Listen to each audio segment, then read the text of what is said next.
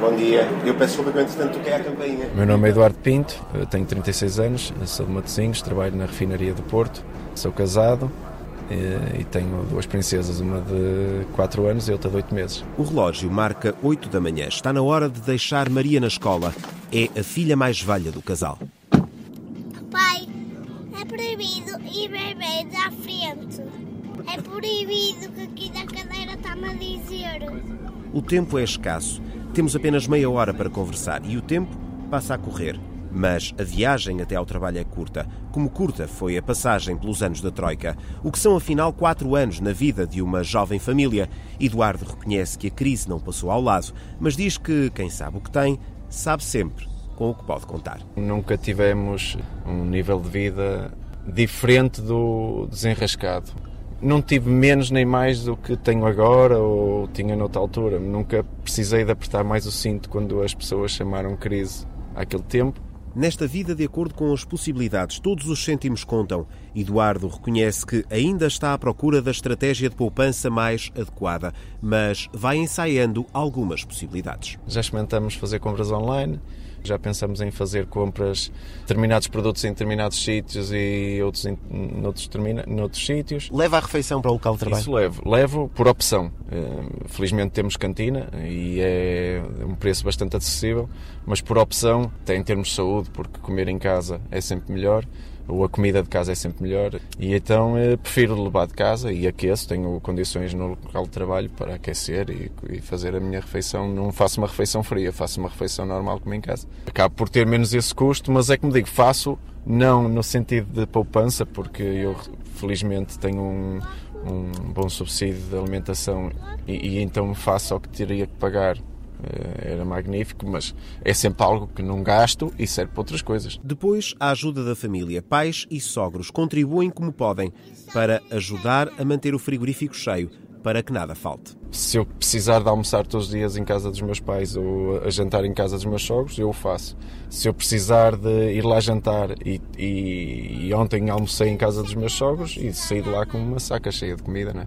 Isso são, são contas que, quer dizer, que eu não faço, mas vale muito dinheiro. É, porque os meus pais ou os meus sogros eh, dão-nos o que, o, que, o que querem, o que não querem, o que podem, e, nós não fazemos contas a isso, mas sempre tive a ajuda deles e sei que se, se precisasse, ou já nem digo, em termos de saúde, ou nem para as netas, nem. Mas pode que fosse, claro que não era para nenhum luxo, mas se eu precisasse de alguma coisa, tanto os meus pais como os meus sogros me iam ajudar, e isso também é uma segurança que nós temos, não é? Como é que eu dizer? Eles têm hoje para me ajudar porque não, levam a vida, não levaram a vida que eu levo hoje. Se eu vou almoçar ou jantar três ou quatro vezes por mês fora, os meus pais era só nos aniversários, os meus sogros nem isso. Ou, ou então era preciso arrastá-los de casa. Nós vestimos a bata do carro. A crise pode ter passado, mas não deixou tudo como estava. Eduardo só há pouco tempo estabilizou a vida profissional, deixou os contratos a prazo para passar aos quadros da Petrogal. Já a mulher entrou para a precariedade. É professora sem colocação. Há cinco anos tinha horário completo. Agora aceita trabalhar a tempo parcial e sem vínculo estável. O futuro pode não dar certezas de nada, mas constrói-se e ganha um novo sentido todos os dias. Não há receio que vença a esperança. Eduardo e Cristina têm duas filhas. A mais nova tem oito meses. Sempre tive muito receio em ter a primeira e em ter a, a segunda, a Margarida. Mas a minha esposa, a Cristina, isso é muito. Tem, pensa de outra forma e tudo se consegue, e é verdade, e nós precisamos é de, de ter coragem e de, de, avançar. Porque mesmo para a primeira também foi. Nós estávamos, a Cristina, quando estava colocada na Madeira, eu não quis ter uma filha lá, porque senti que, epá, isto pode ainda não dar, não sei o quê. Pronto, voltamos para cá e, e tivemos a primeira, mas tudo sempre muito calculado por mim. Uh, a segunda coincidiu porque eu fiz quase uma promessa, que a minha esposa estava-me sempre a chatear, que não queria uma filha única. Eu disse: Pronto, olha, quando conseguir entrar uh, para os quadros da empresa, pronto, avançamos para um segundo filho. E olha, tive que cumprir a promessa e se, não estou nada arrependido. A família vive num T2. Eduardo queria uma casa maior, mas a cada recibo de vencimento, os números impõem regras no confronto entre sonhos e prioridades. Não chega para o que eu gostava de fazer, mas chega para a minha vida. O que é que gostava de fazer? Gostava de, de, de poder ter, por exemplo, um apartamento em que cada uma das minhas filhas tivesse um quarto. Para já vão crescer num quarto partilhado. Esse, se calhar, é o meu objetivo primeiro: é conseguir mudar de casa. Já pesquisei, mas nesta altura não, não dá. Mudar de casa, sim. Mudar de país, aí vamos mais devagar. Eduardo já trabalhou no estrangeiro. Nunca suportaria a ideia de viver longe da mulher e das filhas. E concluiu que não é preciso muito dinheiro para viver bem, porque há coisas que o dinheiro não compra. Só tenho receio, mas isto é coisa minha, de, de, não, de não ter saúde para as levar onde a gente quer. Agora, de resto, não, tudo se consegue. Não, não tenho medo. Sou Ana Ferreira, tenho 53 anos, sou casada, tenho um filho de 18 e neste momento estou desempregada. Sou Fernando Fernandes, tenho 47 anos, sou casado e neste momento estou desempregado. É fim da tarde e está na hora de fazer as compras do jantar.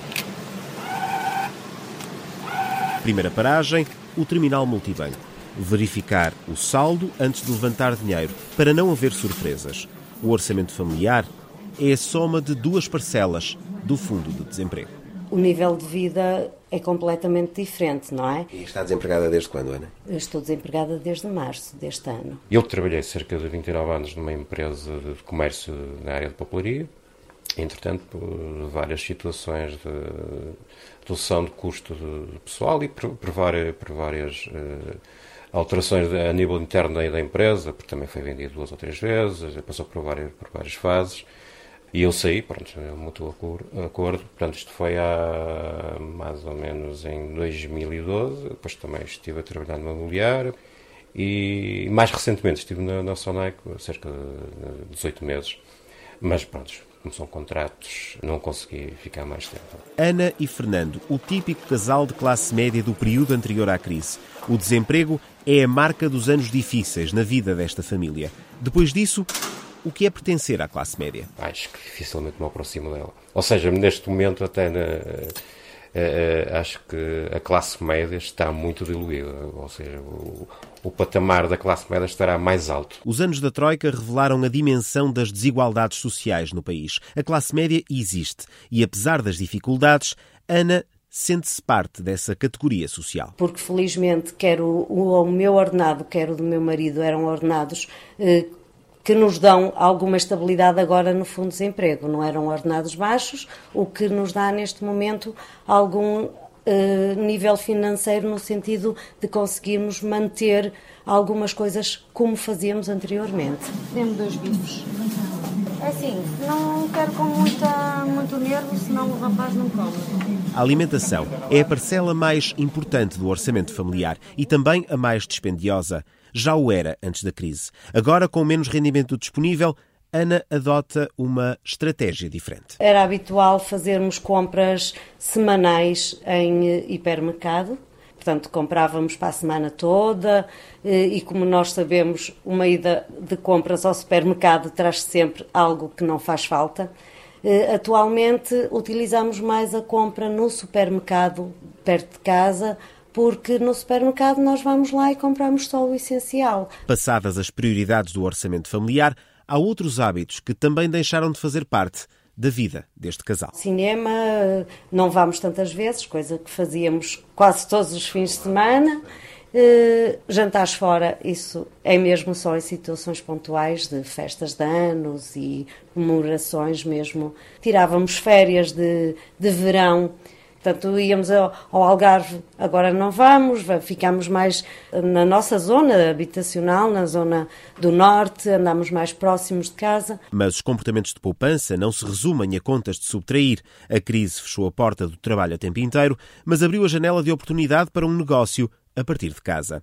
Da bijutaria à costura, Ana faz de tudo um pouco. A loja é uma página no Facebook. Como sempre tive eh, muito jeito para trabalhos manuais e para fazer coisas, agora que estou desempregada, aproveito o meu tempo livre para fazer esse tipo de coisas e para vender a pessoas amigas, a família, a amigos de amigos, porque entretanto gostam do trabalho e é sempre mais algum que acaba por entrar e que vai ajudando no orçamento familiar. Não é? E o negócio corre bem?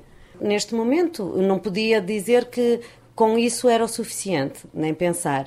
Uh, mas para colmatar a diferença de valores que eu tinha e que tenho agora, corre bem. É, ajuda a, a, chegar a ter um, um, a equilibrar o orçamento, não é? Ana e Fernando tentam olhar o futuro com otimismo. Têm um filho a estudar. Ele, neste momento, eh, portanto, está a acabar umas cadeiras que lhe faltam do 12 ano. Eh, portanto, este ano eh, letivo vai ser para fazer isso, para fazer o estágio profissional que ele necessita de fazer para ter o 12 segundo em simultâneo está a tirar a carta de condução. Portanto, nós tentamos, de certo modo, que essas coisas que já eram previstas ser feitas, mantê-las, não é? O futuro mesmo, não lhe sei dizer, porque realmente eh, e ele depois de acabar o 12 não sei se vai querer seguir para a faculdade, aí as coisas vão ser mais difíceis, mas só quando lá chegarmos é que vamos pensar então a sério na situação. Guilherme, 18 anos feitos no verão, quando a crise económica se agravou, este jovem estudante tinha 14 anos. Há marcas que ficam para a vida. Guilherme também já se habituou a viver com o essencial. Deixei também de gastar tanto dinheiro em, em coisas para mim, mesmo roupas e essas coisas todas. Tanto que agora também ando a juntar dinheiro, lá está, os meus pais tinham falado na carta, e ando a juntar dinheiro também para comprar a moto. Que lá está, tento ser mais poupado agora que as coisas também são mais caras. E como será a vida daqui a 10 anos? O custo de vida vai baixar? Terá Guilherme um trabalho? Ou a imigração vai ser a única saída? Já tenho colegas meus que, que foram para fora, lá está, eh, recebem mais eh, e, e arranjam um trabalho muito mais facilmente do que cá, mas ainda não me passou mesmo pela cabeça. Com 2017 entra um novo orçamento do Estado e a promessa é de que as famílias continuarão a recuperar poder de compra. Ana e Fernando reconhecem as boas intenções do governo, mas as boas intenções do passado trouxeram uma pesada fatura para as famílias. Por que que agora haveria de ser diferente? De promessas, infelizmente, estamos nós fartos, não é? Eles sempre que tentam uh, uh, alcançar algum objetivo, uh, vem uma promessa. e depois a promessa até pode ser cumprida, mas mais tarde nós vamos pagar essa fatura, não é? Daqui a um ano ou dois vai surgir outra situação qualquer e vai ter que haver aqui uma intervenção novamente da, da Comunidade Europeia, mais um novo financiamento, não é? porque não acredito que as coisas estão, estejam tão tão bem pintadas como, como eles dizem. Ana e Fernando sabem que, com maior ou menor dificuldade, a vida passa por aqui. Ao contrário do que pode acontecer com o filho, emigrar está totalmente fora de questão. Como vai ser a vida daqui a 10 anos? 10 anos é muito tempo e, das maneiras, da maneira que a, que a situação está pela, pela Segurança Social, tenho muitas dúvidas que, que terei, eh, não daqui a 10 anos, mas quando for necessário, daqui a 15 ou 20 anos, se terá reforma, não é? Eh, ou se, se ativar, vai ser uma situação muito, um valor muito reduzido. Daqui a 10 anos uh, estou quase na reforma, não é? se, se, na altura houver, tenho algum, alguns receios, não é? Já tenho 53, portanto daqui a 10 estou quase na reforma e não sei se nessa altura vou ter reforma. Aí está o que mudou na consciência da classe média. Antes da crise, o trabalho era para toda a vida e a pensão de reforma a garantia de uma velhice sem sobressaltos. Depois da crise, o futuro é uma soma de interrogações. Enquanto houver memória dos anos da Troika, dificilmente as famílias voltarão a acreditar na previsibilidade dos dias.